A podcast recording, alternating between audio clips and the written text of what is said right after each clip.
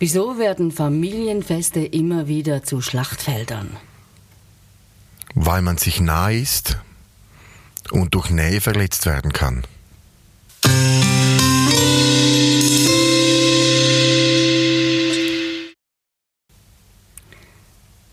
Rico Brunner, Familie sollte eigentlich der Ort sein, an dem man sich geliebt fühlt, angenommen fühlt. Wieso gibt es Menschen, die ein schwieriges Verhältnis zur eigenen Familie haben? Ich glaube, da muss man ganz stark darauf achten, dass schwierige Verhältnisse zur Familie eigentlich über Jahre entstehen. Die werden in der Kindheit durch Verletzungen, durch Missverständnisse äh, gefördert, ausgelöst. Man fühlt sich nicht verstanden. Gegenseite, das kann von den Eltern zu den Kindern kommen, von den Kindern zu den Eltern, die Geschwister untereinander.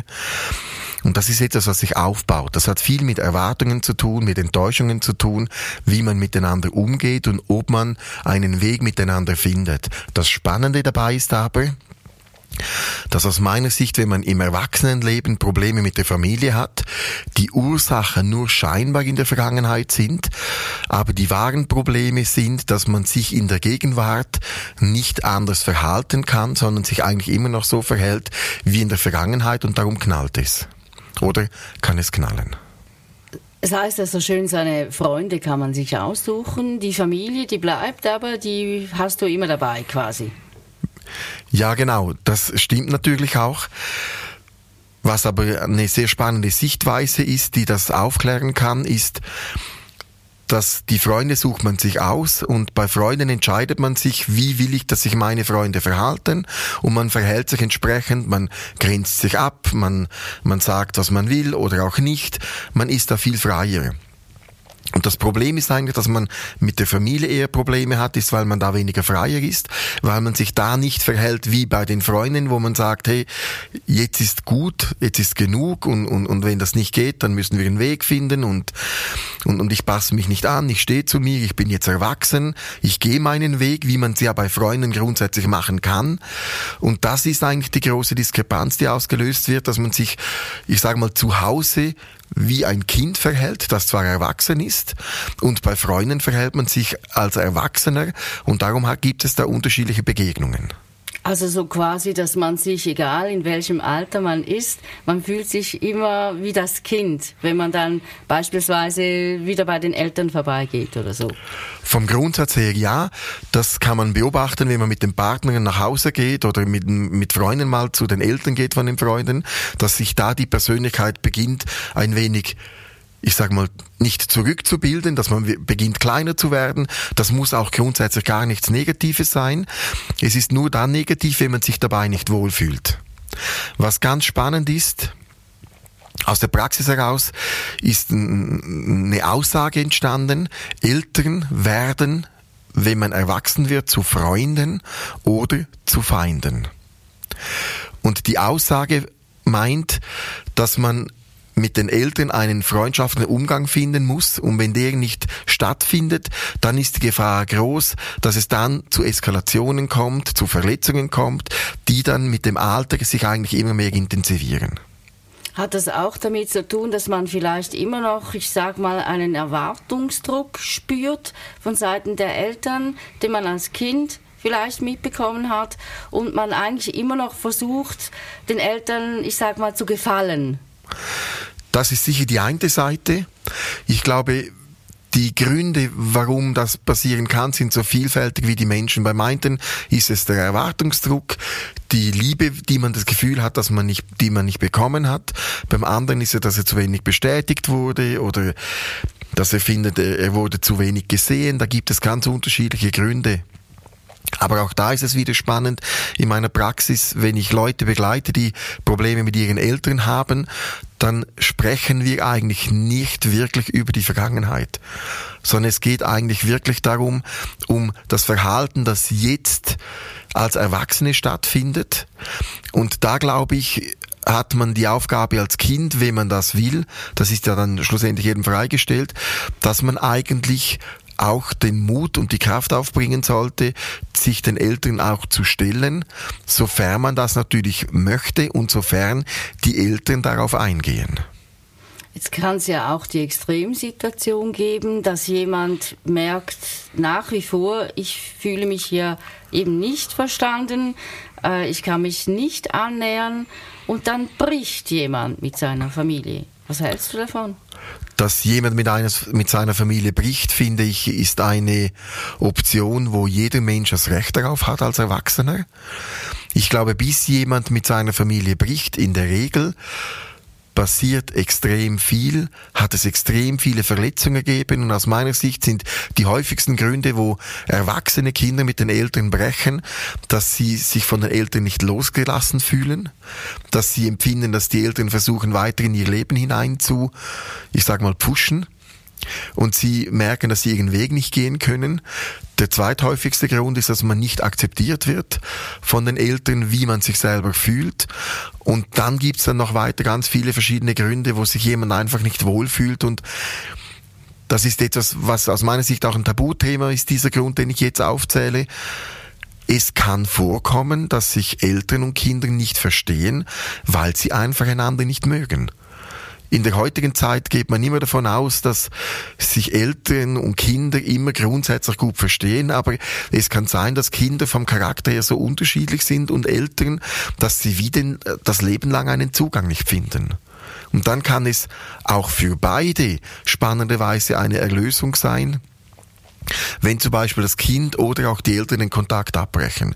Ich habe auch schon Eltern begleitet, wo die Kinder den Kontakt abgebrochen haben, wo die Eltern zwar sehr verletzt und enttäuscht gewesen sind, aber irgendwo haben sie gemerkt, dass es wahrscheinlich trotz allem ein guter Schritt gewesen ist für beide. Und das braucht Größe, auch dem anderen zu, zu, dass er die Möglichkeit hat und dass das halt auch zum ganzen Familienverhalten dazugehören kann und dass es wichtig ist, dass man jemand diesen Willen lässt, wenn er gehen will, weil erfahrungsgemäß dann die Wahrscheinlichkeit groß ist, dass vielleicht ein paar Jahre später derjenige den Weg wieder zurückfindet. Wie war das jetzt in dem Beispiel, wo du gesagt hast, haben die sich wieder angenähert und falls ja, wie? In dem Beispiel haben sie sich nicht mehr angenähert. Ich kenne aber Beispiele, wo sie sich wieder angenähert haben. Und das ist dann vielleicht fünf oder zehn Jahre später wieder geschehen. Und dann ist dann die Frage gewesen, haben beide daraus gelernt, haben sich beide Teile weiterentwickelt, wie gehen sie aufeinander zu und wenn das klappt, dann kann auch daraus wieder eine neue Freundschaft entstehen. Und ich sage bewusst Freundschaft, weil ich sage mal, wenn man erwachsen ist, dann hat man in dem Sinn ja keine Mutter mehr und auch keinen Vater mehr. Also natürlich hat man immer einen biologischen Vater, eine biologische Mutter, aber als 50, 40, 30 oder 60-jährige erwachsene Person braucht man die Mutter in dem Sinn ja nicht mehr, wenn man selber genug, genügend gefestigt ist. Und dann sollte daraus eigentlich auch eine Freundschaft entstehen, die im Idealfall auf Augenhöhe ist. Das geht ja in die Richtung, man wird älter, also die Eltern werden älter, die Kinder erwachsen und ja, man entwickelt sich ja weiter und das kann ja auch mit dazu beitragen, dass da eine Distanz entsteht. Genau, die Distanz entsteht aus meiner Sicht vor allem in dem Zeitpunkt, wo die Kinder zwischen 16 und 35 Jahre alt sind. Da gibt es die größten Auseinanderlebens, ich sag mal, Phasen, weil die Eltern da oft, ich sag mal, Richtung Pension gehen. Oder oder sich beruflich oder im Leben neu orientieren, wenn die Kinder draußen sind und die Kinder, ich sage mal, endlich von der Kindheit frei sind. Sie sind groß erwachsen, wollen das Leben erleben, wollen sich mit Freunden treffen, nicht mehr mit der Familie Zeit verbringen. Und, und ich sage mal, wenn man die Kinder dann ziehen lässt, erfahrungsgemäß mit 30, 35, spätestens 40, suchen die Kinder auf eine natürliche Art eigentlich wieder den Kontakt zu den Eltern wo es vermehrt dann auch wieder Nähe geben kann. Außer natürlich, dass die, wenn die Kinder Kinder bekommen, dann ist es oft so, dass die Nähe zu den Eltern dann, wenn es gut läuft, dann wieder intensiver wird. Man, sagt, man redet ja immer von diesem berühmten Familiensinn. Gibt es den heute überhaupt noch und was ist das für dich? Ich glaube, den Familiensinn, den hat es immer gegeben, den wird es immer geben. Es ist aus meiner Sicht und aus meiner Erfahrung aber nur ein Teil der Familien, der diesen Familiensinn hat.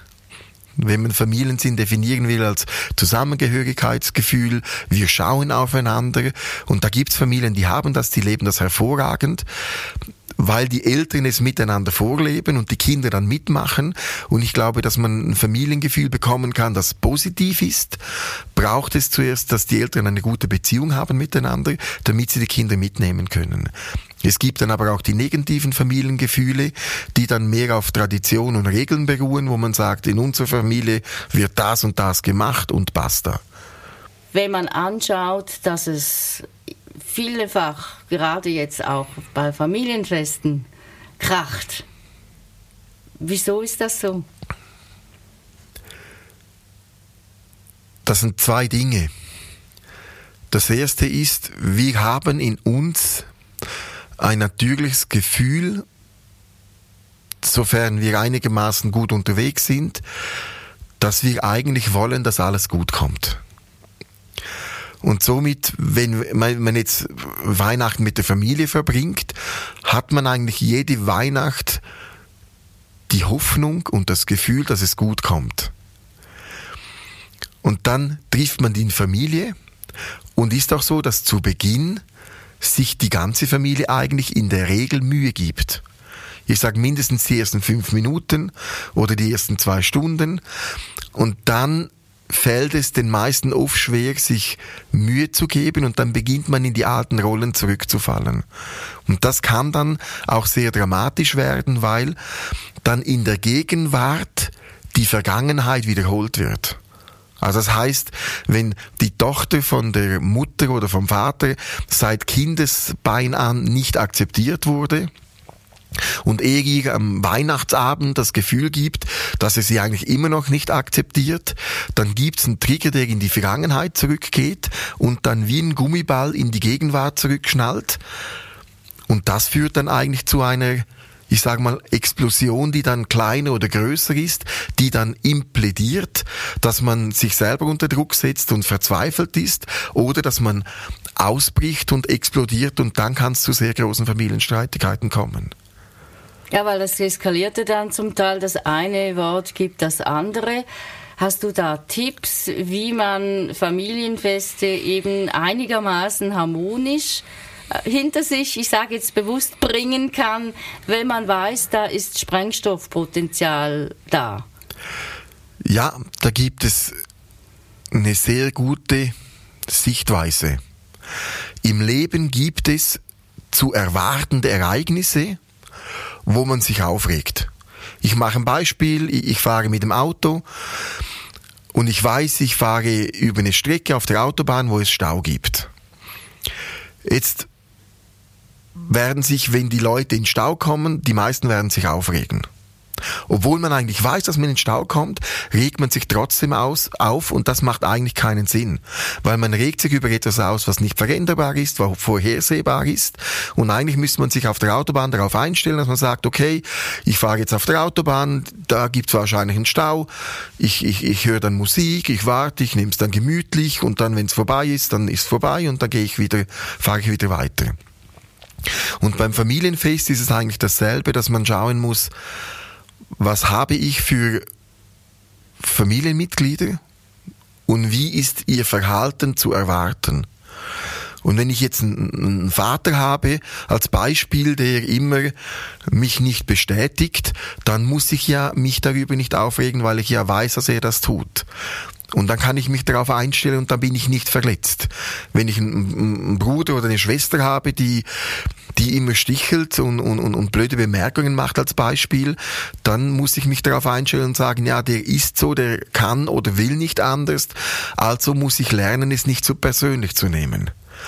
Und wenn man das übt, dann funktioniert es vielleicht nicht bei der ersten Weihnacht, aber vielleicht bei der zweiten und bei der dritten immer besser. Und da geht es eigentlich darum, Verhalten von Familienmitgliedern, die zu erwarten sind, versuchen sich darauf einzustellen und versuchen das nicht persönlich zu nehmen.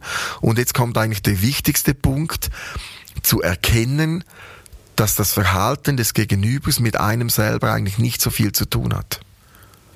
Du hast das angesprochen mit dem Trigger, das sind ja so tiefe Sachen, die ja dann eben unbewusst ablaufen, wenn ich dann eben wieder doch wütend werde.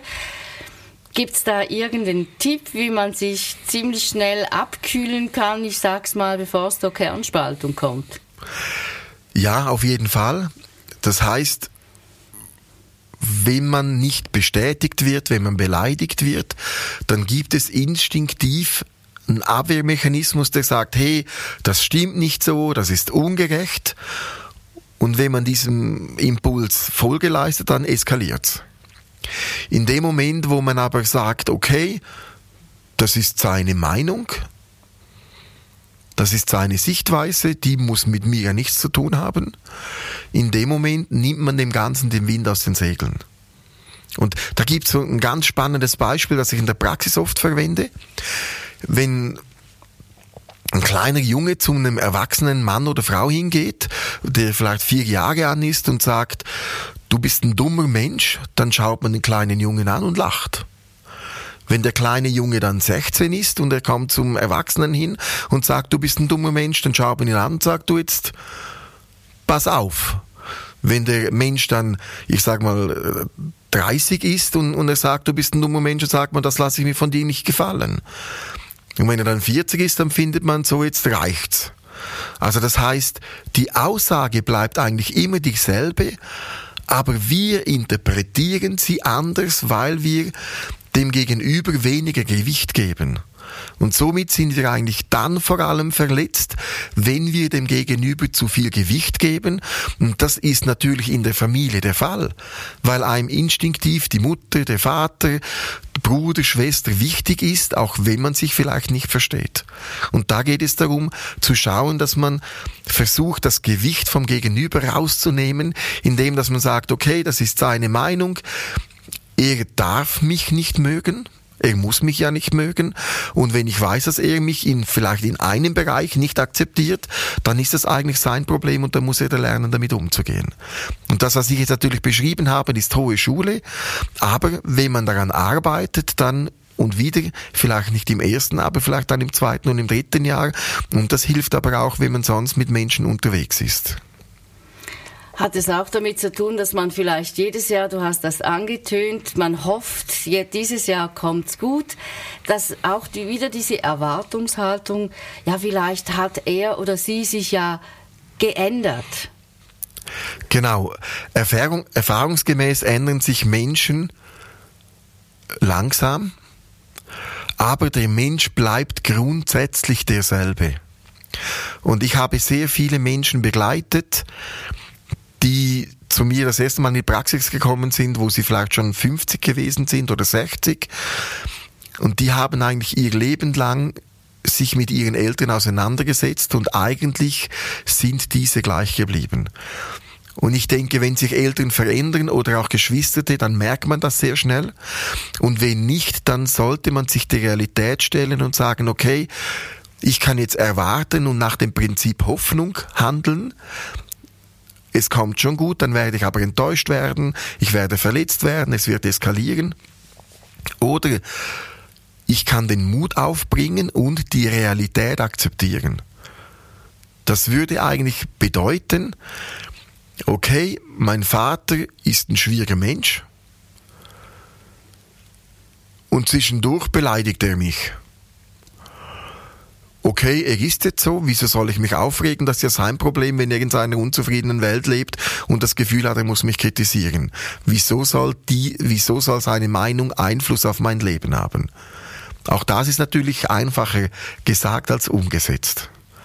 Aber wenn man diesen Ansatz verfolgt und daran arbeitet, dann merkt man relativ schnell, dass man beginnt Abstand zu bekommen und die Trigger, die wie eine gespannte Feder ist, die beginnt sich dann langsam zu lösen kann man dann auch, indem man eben jetzt jemanden so akzeptiert, jetzt in deinem Beispiel den Vater, eigentlich durch Akzeptanz äh, im Idealfall wieder etwas Nähe herstellen?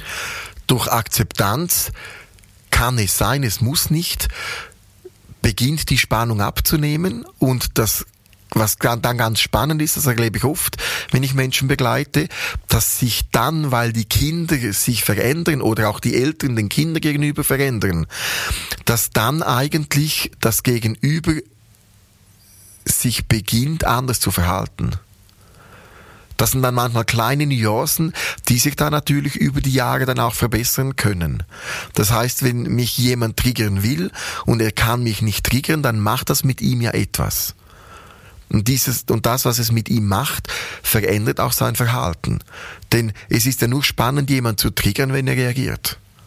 Also nehmen wir jetzt nochmal das Familienfest. Die Familie sitzt zusammen, Vater, Mutter, also drei erwachsene Kinder. Jeder hat so seine Krämpfe mit dem anderen. Wie, wenn ich jetzt eine von diesen Personen bin, wie verhalte ich mich, dass es eben nicht wieder eskaliert, zumindest nicht von meiner Seite her, dass es einigermaßen harmonisch über die Bühne geht? Das Erste, was du machen musst, ist sicher mal das Ziel zu, äh, zu lassen, dass es harmonisch über die Bühne gehen muss. Was da wichtig ist, eigentlich die Realität zu akzeptieren, dass man sagt, okay, ich habe jetzt eine Familie, die hat Sprengkraft. Ich verbringe jetzt Weihnachten mit meiner Familie und wir werden wahrscheinlich nach einer Stunde beginnen zu streiten und, und, und das dauert dann zwei Stunden und vielleicht geht dann der erste äh, weinend aus dem Haus raus.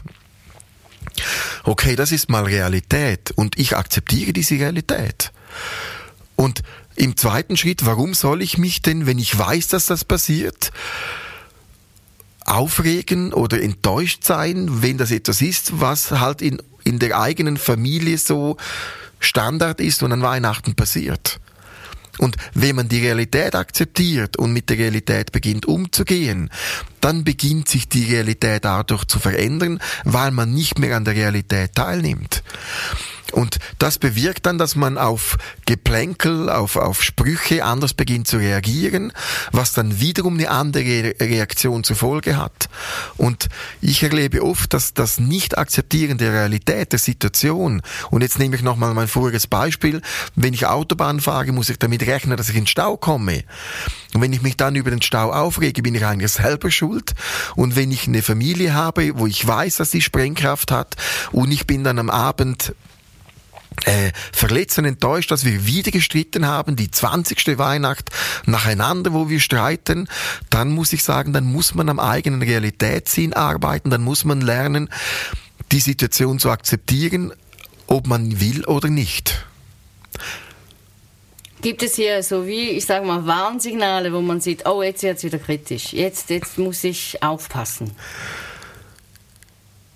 Oft ist es so, dass diese Verletzungen oder dieses Verhalten, das wieder in die Kindheit zurückgeht, dass das eigentlich unerwartet aus dem Nichts kommt.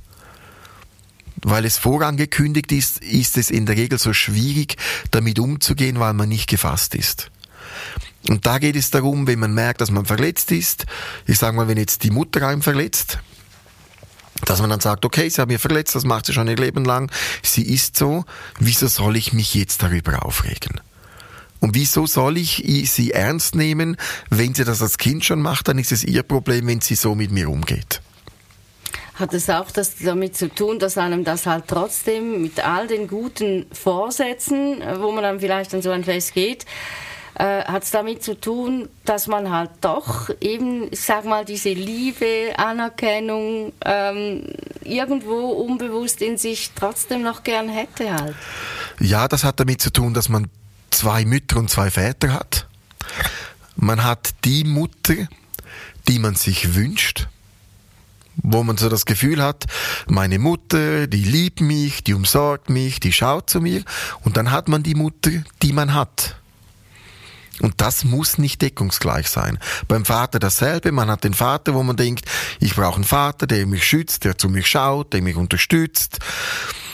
Und dann hat man den Vater, den man hat. Und was man nicht vergessen darf, jede Mutter und jeder Vater ist, bevor er Mutter und Vater geworden ist, ich sag mal, Mensch gewesen. Man hat natürlich auch Mutter und als Vater immer noch Mensch, aber der Charakter von einem Mensch ändert sich durchs Mutter- und Vatersein nicht bei allen gleich und nur bedingt. Und das macht es dann auch für manche schwierig, Mutter und Vater zu sein. Und wie ist das jetzt bei den Eltern, sage ich mal, die merken ja auch, es ist schwierig, sie möchten es gerne harmonisch und doch können sie irgendwie auch nicht so richtig aus ihrer Haut. Wie erlebst du das in der Praxis? Das ist ganz spannend. Da habe ich mal eine Frau er erlebt und begleitet, die hat äh, das Problem gehabt, dass sie von ihrer Schwiegertochter nicht akzeptiert wurde. Das hat da richtig geknallt und dann ist natürlich ihr eigener Sohn auf die Seite der Tochter, äh, der Schwiegertochter gegangen, seiner Frau. Und, und, und im Laufe der Begleitung ist eigentlich herausgekommen, dass sie zu grenzüberschreitend in der Familie gewesen ist und den Sohn zu nahe bei sich selber haben wollte, die Schwiegertochter darauf reagiert hat und darauf hat es riesen Eskalationen gegeben und dann habe ich sie begleitet und sie hat gelernt, bei sich selber zu bleiben, sie hat gelernt, für sich selber zu schauen, sie hat gelernt, die Familie ihres Sohnes loszulassen, sich nicht mehr einzumischen. Und dann ist was ganz Spannendes passiert, dann ist die Schwiegertochter auf sie zugegangen. Und daraus ist jetzt eigentlich ein, ich sage mal, grundsätzlich normales Verhältnis entstanden.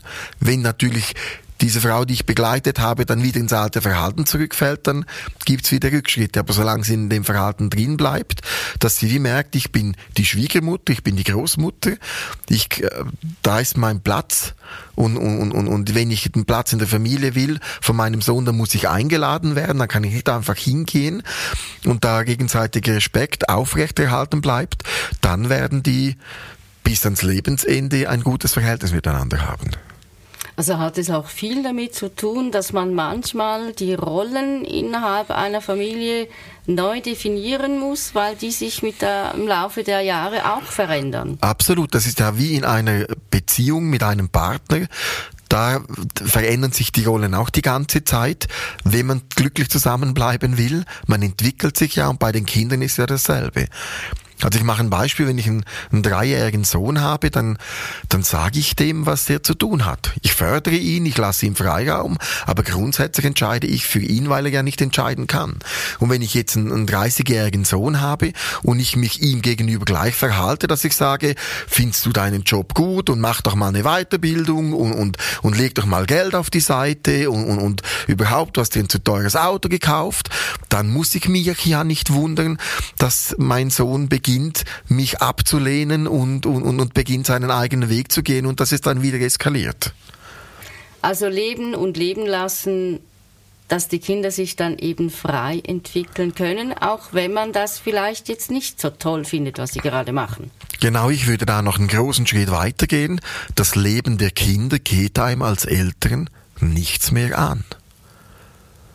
Mit der Volljährigkeit und der Selbstständigkeit müssen die Kinder die Verantwortung selber übernehmen und wenn man sie das nicht lässt, dann beginnen sie selbstverständlich zu rebellieren. Das ist ein ganz natürlicher, aus meiner Sicht auch sehr legitimer, äh, ein sehr legitimes Verhalten. Und darum ist es wichtig, dass man einander leben lässt, indem dass man auch sagt, das ist dein Leben und dass man auch als Eltern sagt, ich trau dir dein Leben zu. Und sind wir mal ehrlich, Kinder werden, wenn sie erwachsen werden, ganz viele Probleme bekommen. Und das hört, gehört zum Leben dazu. Sie werden vielleicht die Stelle verlieren, sie werden Ziele nicht erreichen, Partnerschaften werden springen, vielleicht werden sie geschieden. Wir haben eine, eine Scheidungsrate in Europa zwischen, ich sage mal, 45 und 55 Prozent, je nachdem, wo man lebt. Also wenn man zwei Kinder hat, dann ist die Wahrscheinlichkeit um die 50 Prozent, dass einer von beiden geschieden wird. Und ich glaube, wenn man als Eltern versucht, das Leben der Kinder zu verhindern, indem dass man will, dass es ihnen gut geht, dann sprechen wir ja eigentlich von einer Entmündigung der Kinder, weil man dann als Eltern sagt, ich bin erwachsen, äh, ich bin jetzt 50, 60 Jahre alt, ich habe Lebenserfahrung, mein Sohn ist 30 Jahre, der hat ja keine Ahnung, jetzt macht er schon wieder was, was nicht gut ist. Und dann müsste man ihn ja faktisch entmündigen. Und darum geht es eigentlich, oder darum ist es wichtig, dass man den Kindern das Vertrauen entgegenbringt und sagen, ich traue dir zu, dass du dein Leben lebst, auch wenn du manchmal Fehlentscheidungen fällst. Und was man oft vergisst, ist, dass Reife nur durch Unreife entsteht. Und das kann man sehen, Kinder, wo klein sind, sind sehr unreif und alte Menschen sind im Idealfall reif und dazwischen sind Dinge geschehen, die dazu geführt haben, dass man reif geworden ist. Wenn man jetzt, wenn wir nochmals zurückgehen zum, wie könnte das harmonischer ablaufen, wir nehmen jetzt nochmals das Familienfest, dann wäre die Basis, dass es harmonisch sein kann, vielleicht auch, Das geht natürlich nicht von heute auf morgen, aber so als Grundbasis als Eltern jetzt loslassen, damit eben die Harmonie wieder einkehren kann. Genau, und, und ich gehe da noch einen Schritt weiter. Eigentlich nicht die Kinder einzuladen, sondern die Kinder versuchen als Freunde zu betrachten und dann Freunde einzuladen, damit man die Kinder so nehmen kann, wie sie sind. Und auch als Kind geht es darum, die Eltern versuchen als Freunde zu betrachten und nicht mehr als Eltern und sich auch dementsprechend zu verhalten. Und der Grund, wieso ich Freunde sage, ist, bei Freunden zieht man eine Grenze. Und darum funktionieren auch Freundschaften. Bei der Familie zieht man oft keine Grenze und darum funktioniert Familie oft nicht. Hier möchte ich gern gerade nochmals zum Schluss anknüpfen. Was wären so deine wichtigsten Tipps, wie es eben klappen kann? Ich sage jetzt am Familienfest oder einfach, wenn man sich trifft als Familie. Ich glaube, das Wichtigste ist, dass man versucht, nur das eigene Verhalten zu ändern. Dass man nicht versucht, das Verhalten der anderen zu verändern. Der zweite Punkt ist, dass man beginnt, die Realität zu akzeptieren von jedem Familienmitglied dass man sich nicht über etwas aufregt, das eigentlich schon seit Jahren besteht. Dass man vielleicht akzeptiert, dass man einen schwierigen Abend haben wird und dass man versucht, damit entspannt umzugehen, dass man weiß, man muss es nicht persönlich nehmen. Und dass man auch versucht, eine gewisse Toleranz dem Verhalten der anderen gegenüber aufzubringen.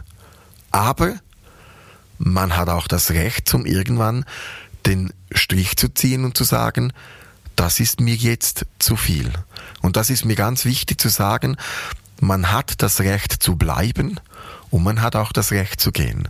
Und wenn man merkt, dass es für einen total nicht stimmt, dass man überfordert ist, dass es keinen Sinn macht, dann muss man und darf man auch den Mut haben zu gehen und dann muss es auch nicht von allen verstanden werden. Und ich glaube, das ist ganz wichtig. Als erwachsener Mensch hat man die Freiheit, sich zu verhalten, wie man möchte, auch wenn es sich vielleicht nicht immer optimal anfühlt, weil man Angst vor Konsequenzen hat.